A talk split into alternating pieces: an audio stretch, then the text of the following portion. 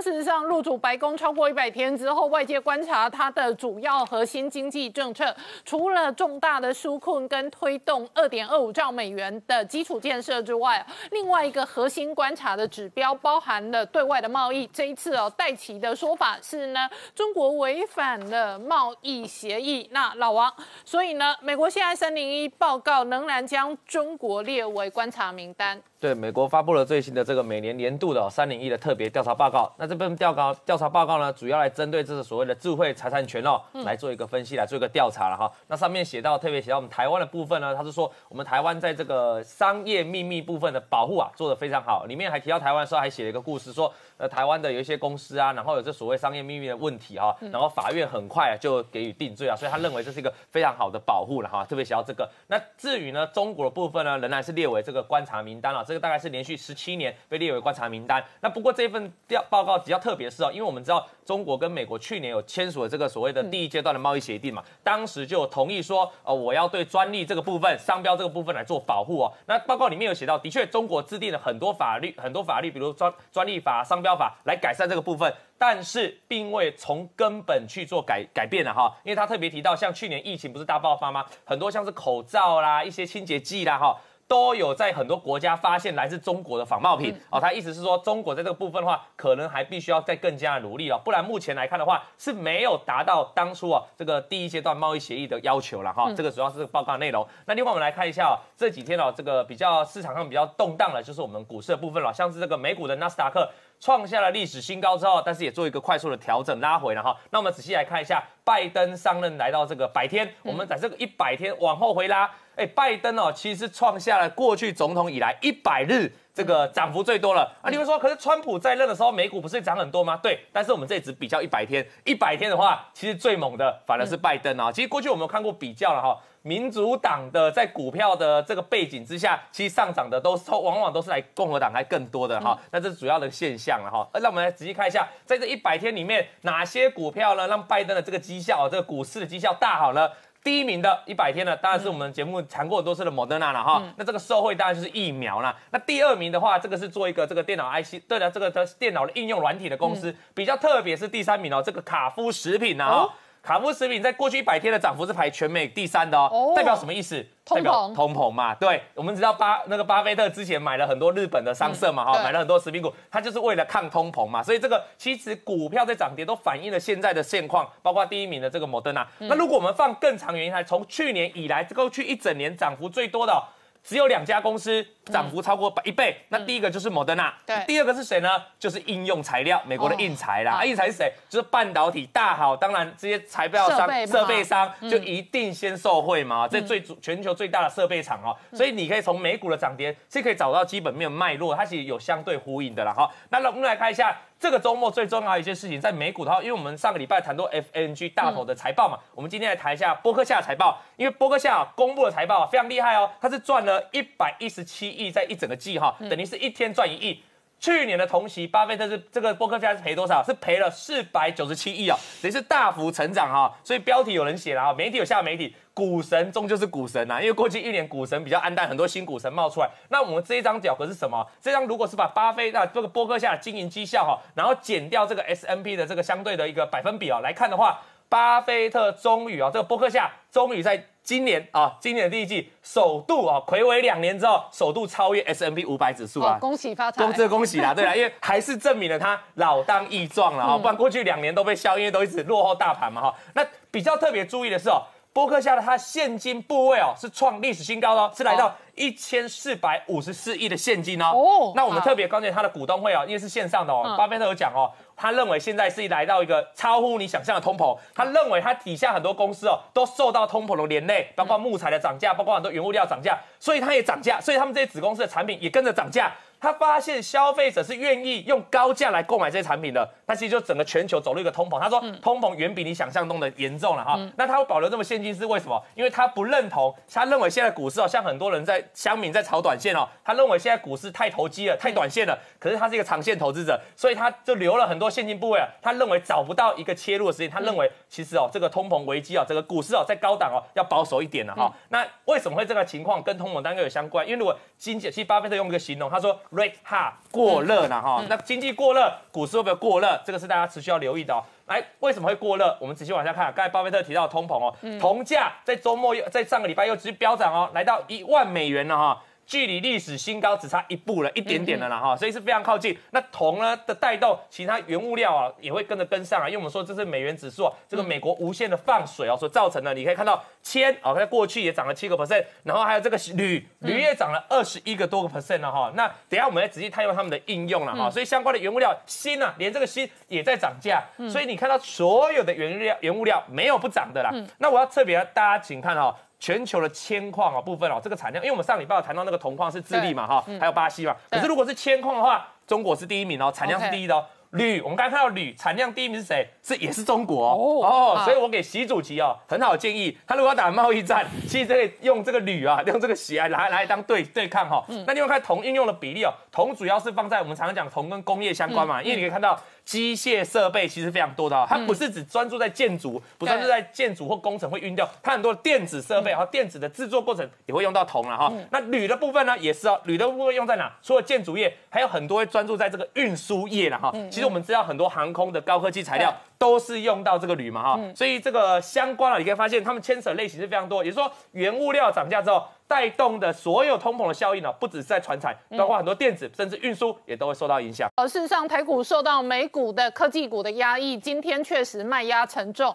然而，在美国的部分呢，这一个市场的泡沫跟通膨引发了讨论。今天就连巴菲特都公开说，巴菲特说他看到巨大的通膨跟物价飙涨。没有错，我想其实在这个民间的部分哦，巴菲特其实代表的比较实际的一个看法。那我们看到官方哦，不管是鲍威尔还是耶伦哦，都在强调其实没有通膨的存在，或者是通膨它是一个短暂的存在。可是呢，巴菲特他又看到了所谓的巨大的通膨跟物价的上涨。那包含他提到就是第一个是原物料的上涨哦，最近的国际原物料报价一直不断的在往上攀升。另外呢，就是房价不断的在上涨当中。那尤其是他提到在这个 PCE 的一个通货膨胀指数当中是来到了。二点三个百分点，创下二零一八年以来最快的一个增速，所以其实他会比较担心的是说，在未来的整个通货膨胀的一个预期当中，会压抑到整个台北股呃整个美国股市的一个表现。那现在目前五年的这个通胀预期是已经来到将近快二点五个百分点，也就是说未来五年之内是有可能持续维持在百分之二以上。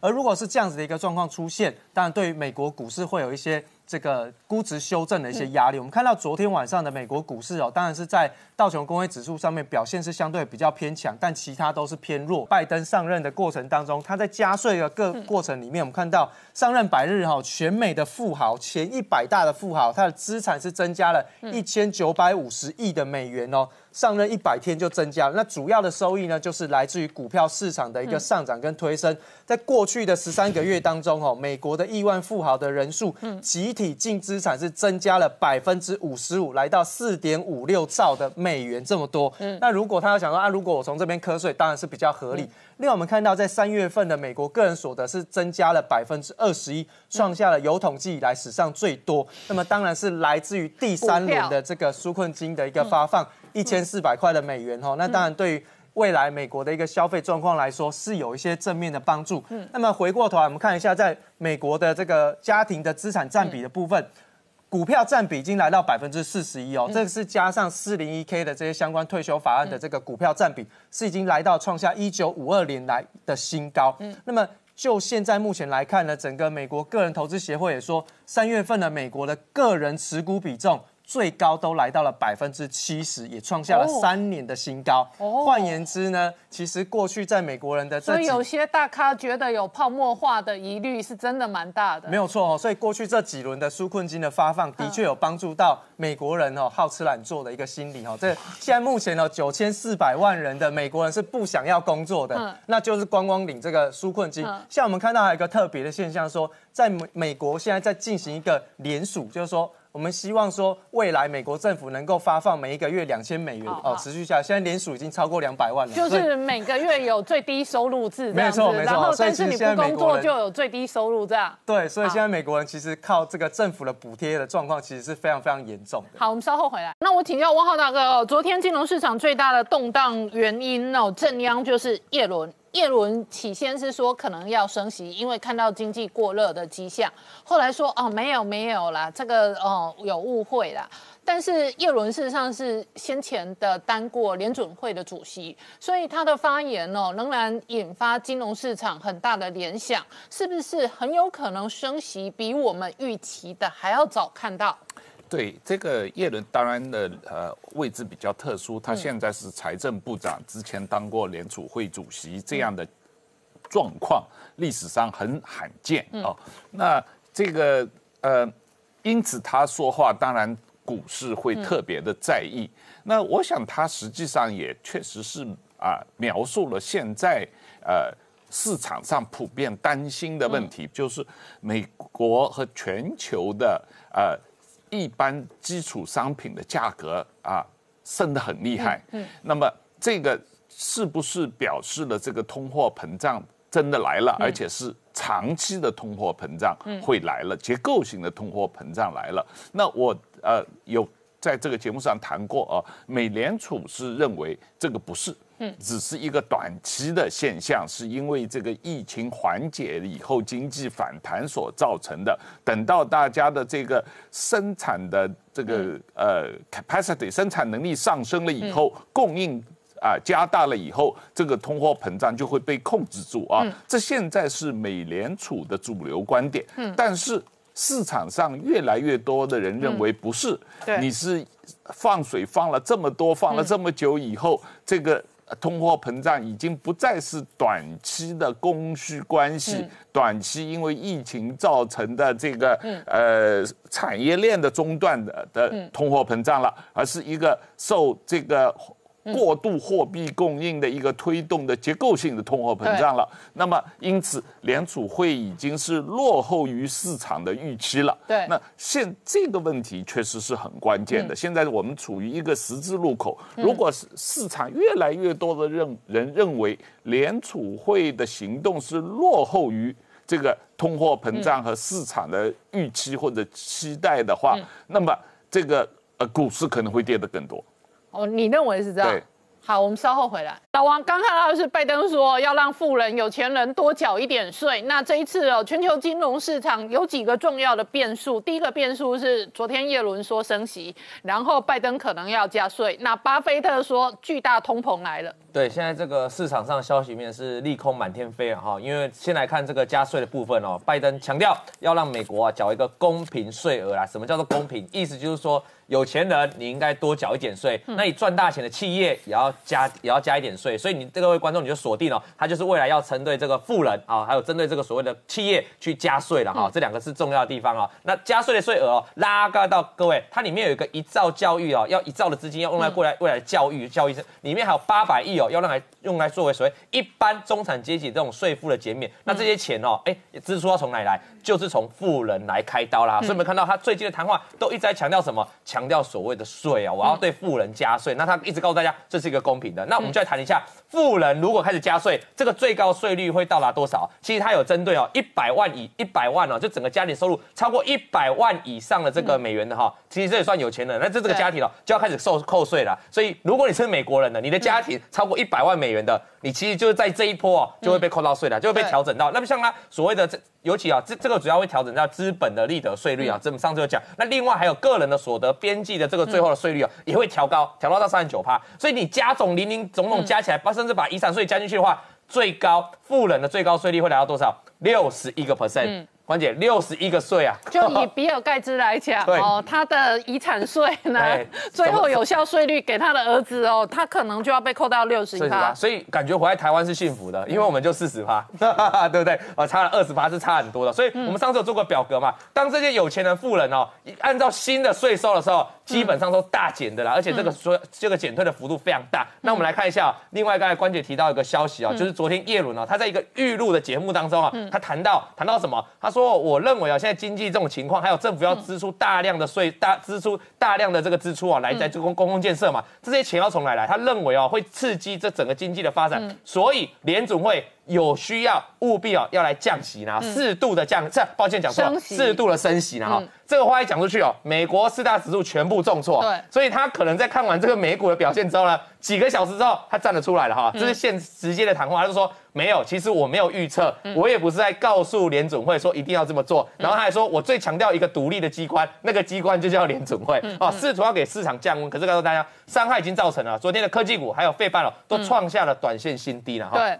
那道琼为什么好？道琼因为有些传产股啊，包括这个美国钢铁啊，还是受惠了拜登的利多啊，虽然大涨啊，所以传产股是比较有撑的。那我们来看一下美国的经济，这个刚才是指耶伦啊，耶伦是谈到说可能在这经济情况上要升息哈。大家会觉得耶伦不是管这个联准会的哈，他是以前的联准会主席，但是他毕竟是财政部的官员，所以还是要听一些话。那我现在就告诉大家，FED 的官员里面，达拉斯的这个经济的这个总裁，银行的总裁，他讲话就要听哦，因为他就是现在联准会的成员哦，他就告诉大家说。我其实从去年开始就认为这个疫苗啊加速了这个经济的解封，所以我认为啊应该要开始来讨论。但他不是想说联准会要升息哦，因为毕竟他们才刚过会，刚开完会，他们大家都决定不升息。但是他提到一件事情，他认为要开始讨论这个购债的规模，因为我们都知道联准会借由购债的这样的一个策略哦，来来进对市场进行放水嘛。那这个购债规模有没有需要缩减？目前至少有两位的联准会官员已经谈出了这样的观点哦，所以。这个当然通膨应该是很多美国的官员都看得见的。那接下来就像上次汪汪大哥讲的，联准会要怎么定义这个通膨，什么时候出手？我觉得是接下来最要重点啊，因为大家现在大咖开始讲话。那昨天美元指数啊，听到这个耶伦这样讲话了哈，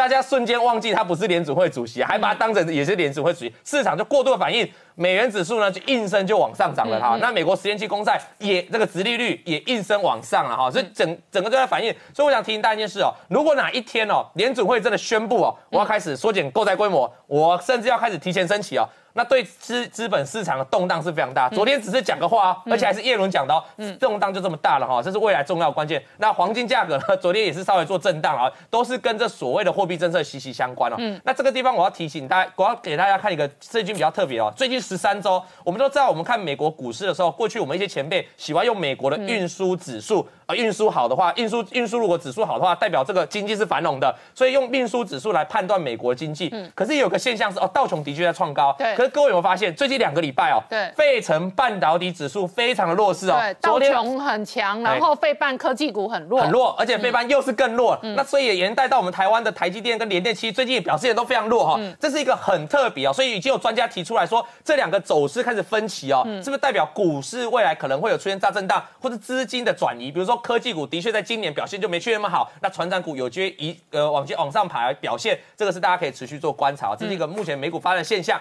那来另外看一下哦，美国的这个有专家也提出来了哦，现在美股通膨的有个造成的原因啊，包括股市上有一个原因，就是因为。调查过去一年来哦，疫情之后呢，美美国民众的所得啊，用非常高的部分支撑是来自于哪里？来自于政府发的现金呐、对，来自于发政府发的纾困嘛。那拿到现金之后再来买股票，或是增加自己的通膨，再增加自己的支出，造成的通膨现象哦，很多都建立在这个纾困。那万一纾困这个不再纾困了，那这个经济会出现动荡？会不会有支撑？这个是值得大家未来去观察的哈、那另外提一下，我们前天有听到这个巴菲特呢哈，巴菲特其实一直在自己股东会强调，他跟耶伦的看法，我觉得是蛮像。他说，其实他已经看到非常大的通膨啦，就是联总会还没有感觉到啦。那其实通膨非常明显，因为他自己的底下很多建筑公司嘛，他说我们这些建筑公司哦，原料全部都在涨价，那我呢也没办法，我就只能跟着涨价。有趣的是，消费者也愿意用更高的价格来买我的房子，那这整个一个造成一个非常大的通膨了哈。那这通膨什么时候泡泡沫破灭哦？这是巴菲特担心，所以他认为联储会应该适度的要升息来降温啊。跟昨天耶伦谈到适度升息，这个是重要 重要的共同的重点。那另外看一下哦。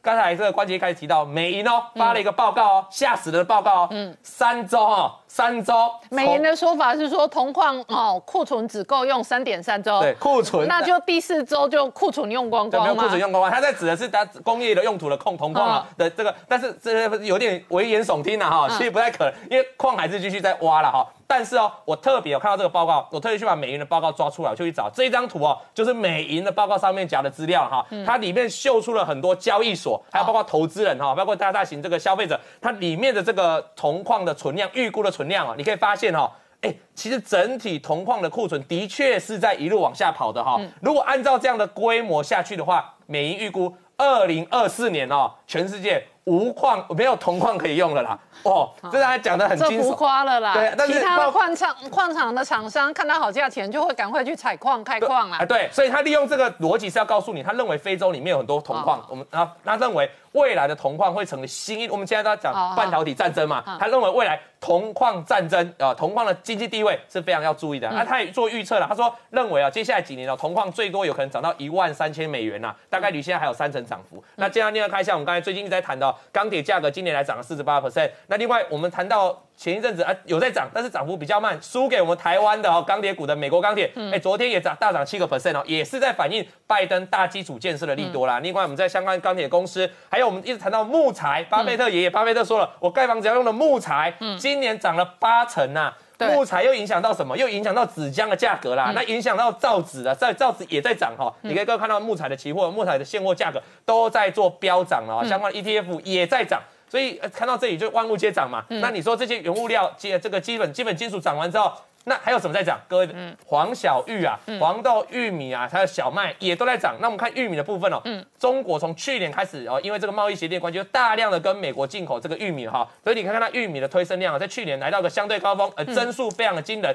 今年呢，前半年哦，今年上第一季的玉米哦，跟美国采购数量也是非常大笔金额，所以你可以看到。玉米在中国国内了，价格其实先上扬的，对然后带动了全球国际的玉米也跟着往上，嗯，所以我们可以决定，我们可以简单讲个定论啊，玉米这些所谓黄小玉哦，重要定锚价格定锚就在于中国的进口量，你可以看到，包括玉米啊，包括小麦，中国大量的需求嘛，推升了这个价格哦，所以嗯。未来这些黄小玉，如果中国持续维持大量进口，那这些黄小玉的价格哦，可能都还是一个居高不坠的情况。拜登以中国正在抢我们地盘、我们的饭碗为这一个口号呢，那推动捍卫的是二点二五兆美元基础建设，而这一个相关的基础建设也推动了基本金属的价格，金银铜铁哦无所不涨，那带来了全球新一轮的通膨压力，而且师姐，同时哦，美中之间在非洲其实也有能源矿产之争。对，我们知道，其实非洲的上比亚哦，经济还蛮困难的。它去年一度因为缴不出来这个美元利息哦，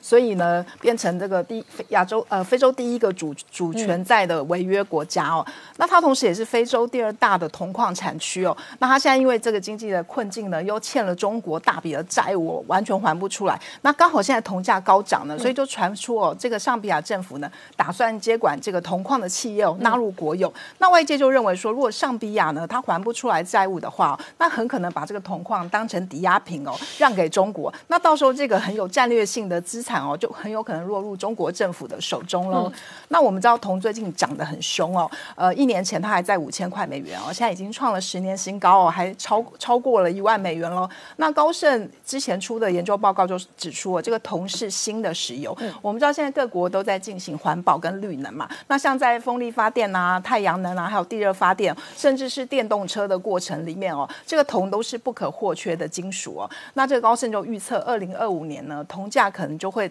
达到这个一万五千美元哦，嗯，那我们可以看到、哦，这个所有的原物料都在大涨哦，像这个铁矿石，因为其实中国的钢铁业的需求哦一直在上升哦，但是他们因为环保的关系要减产哦，所以就造成这个疯狂的石头一直上涨哦，也带动我们最近看到钢铁股的表现哦。那其实这个原物料的涨势呢，我们可以看到这四个线图都是一年来的涨势，那他们的涨势都还没有停止哦。像这个 CRB 商品指数，我们知道它是包含了十几种原物料嘛，甚至是黄金啊，或者是农产品啊，呃，石油等等哦。那我们可以看到它都呈现这个上涨，像波罗的海干散货指数，它就是专门在这个运送铁矿砂的嘛。那包括中国玻璃期货，它甚至一年来也大涨了一倍哦，所以看得出来它都还是这个涨势方兴未艾哦。那包括像黄金哦，我们知道最近这个通膨的议题再起哦，那我们知道这最近这个美债殖利率下降哦，都刺激了这个黄金大涨哦。那它大涨了三十亿美元，也站上了一千八百元重要的关卡哦。那一扫它之前的这个沉寂的状况，那我们知道这个原物料大涨的话，那科技股的表现那当然就没有很好了哦。像这个科技女股神凯撒琳伍德哦，方舟投资，她去年大赚了一百六十亿美元哦，但是今年因为科技股不好的关系哦，所以她就受到冲击。像她旗下这个方舟创新 ETF 哦，从二月初的高点到现在哦，已经重挫了三十趴哦。嗯，那它其实专门投资这个创新的事业哦，但是分析师就指出哦，像这种高估值的科技股哦，未来性有时候真的很难预测哦。那像这个特斯拉大买比特币哦，他之前宣布是买大买十五亿元嘛，那信评机构就认为哦，他反而削弱这个资产负债表哦，因为我们知道很多企业他们都会买美元、美元债啊跟公司债，像这个苹果他就买了好几百亿的对。这个美元债跟公司债嘛，那其实呢他们会把它视为现金，因为在他遇到困难的时候，他可以马上把它卖出去嘛，他就可以转成现金。但是比特币可以这样吗？信评机构就认为哦，可能没有办法哦，因为比特币变动非常的大，那他一下买进十五亿美元哦，他卖的时候会不会大打折扣，容不容易脱手、哦，可能都是一个考虑的关键。嗯那现在已经有专家预测哦，比特币还上看一百万美元、这个很夸张，哎对，非常惊人。对，因为比特币去年从一万多不到一万美元哦，到现在涨到了六万美元嘛。对那这个加密货币网站的编辑就认为说，因为它有它的稀缺性哦，嗯所以呢，最快二零二五年以后很有可能涨到一百万万美元哦。嗯那他的论述就是说，因为比特币每四年哦就会有一次奖励减半嘛啊，然后都会刺激这个股价大，刺激这个比特币的价格大涨。嗯那我们看到上次谈到的这个狗狗币不得了了，上次是呃上上涨了百分之八千哦，现在已经如涨了。果今年年初拿一千块美金买狗狗币，现在大概已经涨到十二万多美金。，对它其实那冲上了，我们怎么一千块美金都拿来露营呢？对它其实已经冲上了这个零点九美元的历史高点了。那相较在同一时间，其实比特币才涨了九十五趴哦，但是它其实涨了一千倍哦。然后它现在呢也成为市值第四大的加密货币哦，呃，目前它的市值已经有八百八十亿美元了。那其实这个区块链跟数位货币投资银行的执行长就表示哦，狗狗币的上涨呢，其实反映了年轻人哦、对于目前金融市场哦跟经济状况哦不再有美好的憧憬哦。他也示警说，哎，这可能会让你赔钱哦，其实蛮危险的。那我们也看到台湾人哦最关注的十大加密货币排行哦，那第一名其实当然是比特币嘛。那像第二名呢，以太币呢，我们也可以稍微介绍一下。以太币的价值，它其实建建立在这个以太坊的上面。以太坊是二零一五年哦上线的这个区块链的服务嘛。那它最主要特别的地方就是它有一个智能合约。比如说我今天写一篇文章，然后某人他要给我呃两颗的那个以太币哦，那只要我们就可以把这个。规则写到智能合约里面，只要我写完文章，那就会有两颗的以太币自动存入到我的账户里面。哦、而且这整个过程是没有办法逆转跟中断的哦。哦。对，所以到现在呢，以太坊还是这个开发者最受欢迎的这个区块链。好，我们稍后回来。那王浩大哥，另外一个大家关心的是通膨的压力，而且呢，昨天叶伦才脱口而出说要升息，今天呢率先响应的是巴西，怎么看？巴西和阿根廷这样的南美国家，它常常是为了呃。为了它的货币的汇率不稳定、啊，造成它整个国家的这个通胀和它的整个国家经济的不稳定，所以它被迫升息啊，来稳定它的汇率。但是这个呃。巴西的这个情况不一定能够代表这个全世界都进入了一轮新的升息的周期啊，毕竟这个不同的国家的经济基本面是不太一样的。但我看到刚才张家我们讨论的这些个个股的这个各个国家的股市的这个表现啊，美美股。比较明显的，实际上台股也有类似的情况，属于这个大牛市的周期的晚期的状况。嗯，也就是说，前一段时间的领导的股，这个科技股、都这个生技股，或者是这些个呃高增长的股开始这个落后了啊，而。比较前一段时间长期落后的啊啊传统产业股、呃金融股开始这个强劲啊，那但是通常你这一轮下来，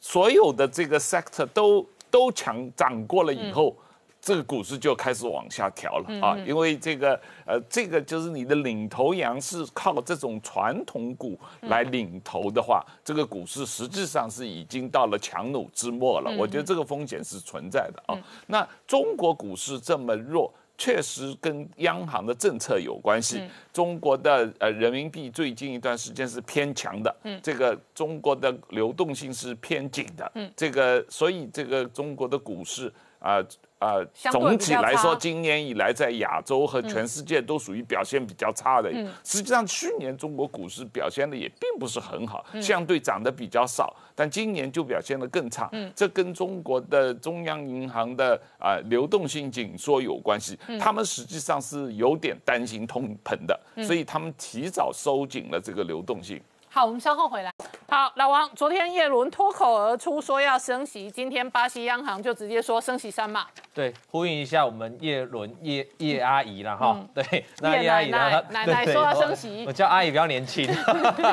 那这个巴西哦，其实是它是在四月份的时候，那时候 FOMC 哦告诉大家我们要提早升息哦，当时巴西就是高喊了，就第一个喊出来说不行啊，我这个原物料大国我受不了啦，我一定要先升息，所以他四月份就已经升息了。当时他四月份就暗示你哦，我接下来要继续升息哦，所以他果然在五月份接下来又宣布哦，我要升息三码，而且他这次直接告诉你哦，我六月还要再升息啊。那简单讲就是一直升，一直升，一直升。各位看到左边这个图形哦，这个过去都在降息循环，接下来都要走向一个升息循环，就是说联准会持续的不升息，其实让很多新兴国家，尤其是原物料大国哦，其实充满非常大压力。我国内的通膨我必须要降下来，所以他不得不要跟着升息，然后这是不会只有巴西啊，大家可以接下来仔细看哦，其他一些中南美洲国家或者原物料大国也都会跟进升息。好，那我们看一下。通膨，因为我们在最近一直在围绕通膨这个消息哦。最近有一个房地产的大亨哦，房地产大亨泽尔他就出来讲哦，现在的通膨情况很像七零年代的情况哦。七零年代当时也什么都在涨哦，那他告诉大家，现在不止木材在涨啊，除了木材以外哦，什么东西都在涨。木材，因为巴菲特也有讲到木材哦，所以他呼应一下，他告诉大家，现在这个情况最好，他个人认为最好避险方法是怎样？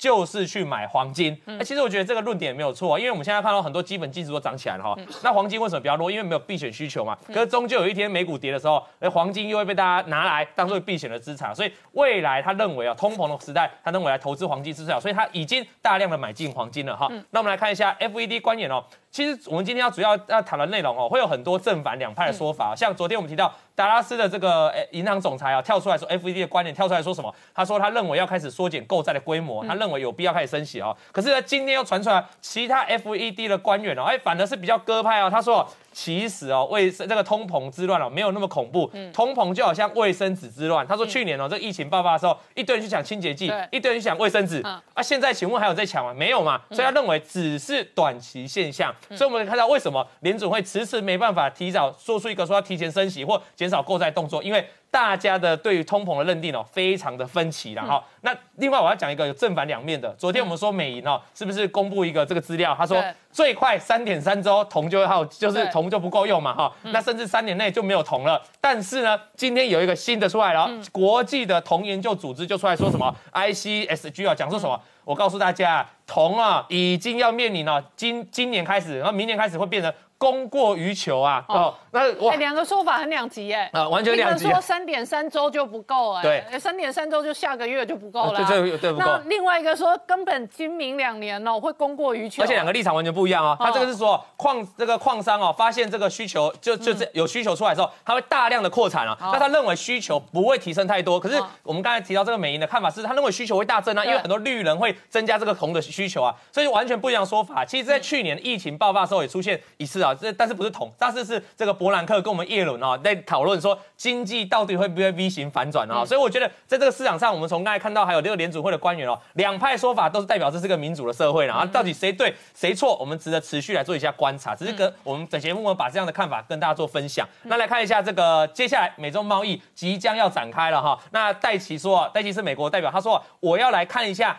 第一阶段，过去第一阶段美中国所答应的事情了，有没有去履行呢？哈，那外界在讨论的就是说，拜登向来跟中国关系比较好，会不会有机会取消相关关税的协定嘛？哈，关税的限制，他说那还要看美中国是否有遵照过去第一阶段的协议来做，所以这个也是未来一个重要的重点哈。那还有一个新闻是说，拜登说啊，这个基础建设，因为这个基础建设这些事情哈，要找富人税开刀，因为两兆美元的这个大缺口啊找谁？只能找富人去拿钱嘛。所以在这个情况之下呢。其实两党是反对的，民主党和共和党都跳出来反对。那拜登就松口说：“好啦，我有可能要调整这个预算了哈，但是我不可能调整太多啦，只是我会稍微让大家来协调，这很像我们的政党协商哦。所以这个是未来到底这个大基础建设详细的金额哦，未来可能还会有所变动。那我们来谈一下全球的市场哦，我们帮大家做一个总结啦，就是全球资本市场股市哦，重要的股市哦，在这一年来，今年以来发生什么样的变化？第一张，我们看到这张图就是全年，就今年以来从一月到现在哦，涨幅最多的哦前几名啊，你可以发现，我们用一个归纳法啦你可以发现在上面就是美股，对还有欧洲的各个国家，搞哎，我们先看一下，第一名是瑞典，第二名是罗素两千，第三名是中华民国台湾，哦骄傲加权指数啊，对对十多趴。第四名是法国巴黎，然后再来是纽约的 index，对再来是道琼 index，对，哦，所以欧美国家跟台湾，呃，一样，对，欧美国家，台湾是比较特例啊，我们被挤进去，但是整个来整体来看的话，欧美国家是非常强劲的哈，所以今年的股市是如此。那我们再看近期的好不好？最近三个月，因为刚刚开始一整年了，三个月的来看哦，一样攻占排行榜的哦，也是我我们的欧欧洲国家跟美洲国家。那台湾刚才是加权指数，这里就换成贵买指数了，对代表。最近这也就是说过去三个月，台湾其实散户的是比较有感觉的，你就看到我们很多中小型的传产股喷的喷的一塌糊涂嘛，哈、大概就是这种感觉。那我们现在刚才是好的哦，我们再看一下跌比较多的、哦，各位仔细看左边清一色，包括我们这创业板了哈，第一名跌最多是菲律宾指数了哈，那还有很多上证指数也在里面了哈，对。还有我们港交这个港深呃恒生指数也在里面，你可以看到清一色哦，都是什么？亚洲的国家、啊，对。所以你说哎，我先看一下哦，跌点的这个跌幅排名哦，菲律宾啊，或者是中国的创业板啊，或者阿根廷啊，嗯。然后深圳的三百的 index，然后深圳的成指，然后雅加达、吉隆坡上证指数，哎，通通都是亚洲国家。亚洲国家，除了新兴国家，还有一个重点是亚洲国家哦哦，更多。所以这个情况代表什么意思？这个美联储它的不断的放水哦，在今年对亚洲国家来说，好像没有发挥吸金的效果哦。哦，好像台湾是雅股一枝独秀那。就一枝独秀，我们等一下会来看一下了哈，哦非常特别了哈。那我们来特别看一下，从我们刚才刚才是一个总表，那我们用细细部来看哦，道琼部分就呈现一个分歧了嘛。你可以看到道琼到昨天创下历史新高哦，可是你看到昨天的纳斯达克还在跌。费半呢只是小涨，所以这代表什么意思？哎，我我特别用一条这个均线哦，二十日均线，它是月均线哦，你可以从月均线来判断到底它是强是弱。你可以发现纳斯达克跟费半早就跌破这个所谓的月均线、移动均线哦，而且费半比纳斯达克弱。远远跌破月均线了哈，对那历史高点都在左上方，所以你可以发现科技股在这一个巡回当中是表现非常弱的哈。那你要看欧股的部分哦。法国跟德国其实都还算强势啊，但是德国已经稍微领先这个跌破月均线一点点，但整体来看哦，他们的历史新高都还在右上角了。所以说我们刚才看到那个总表哦，美国跟欧洲其实是比较强的哦。那如果来看亚洲嘞，哇，亚洲哦，我把日经找出来啦，把韩股找出来，上证、恒生都找出来，你可以发现他们的。我们不要讲历史新高，我们讲波段高点的位置，通通都在左上角，也对就是说已经两三个月没有来触碰到新高了。对那这代表什么意思？过去两三个月，美股涨美股的，欧股涨美股，欧股涨欧股的，我根本没在涨了哈。那这代表什么情况？这代表说，其实外资在这些市场上面，光就资本市场部分，哎，其实是不够青睐的哦，可能资金是游出去的，游到哪？游也可能就游到我们台湾来了哈，游到其他亚洲股市。那刚才是我们邻近的国家，我对们来看一下。比较我们东南亚的国家，也是雅股的部分，印尼呐、菲律宾呐，哦，还有印度啊，我们印度是南亚啦。我们先看上面的印尼跟菲律宾是蛮惨，菲律宾我们刚刚看到是全球哦，叫得出来的股票是最最糟糕的跌对这幅的那个下跌哈。那你看左下角是印度，印度其实今年今年前一两个月是表现非常好的，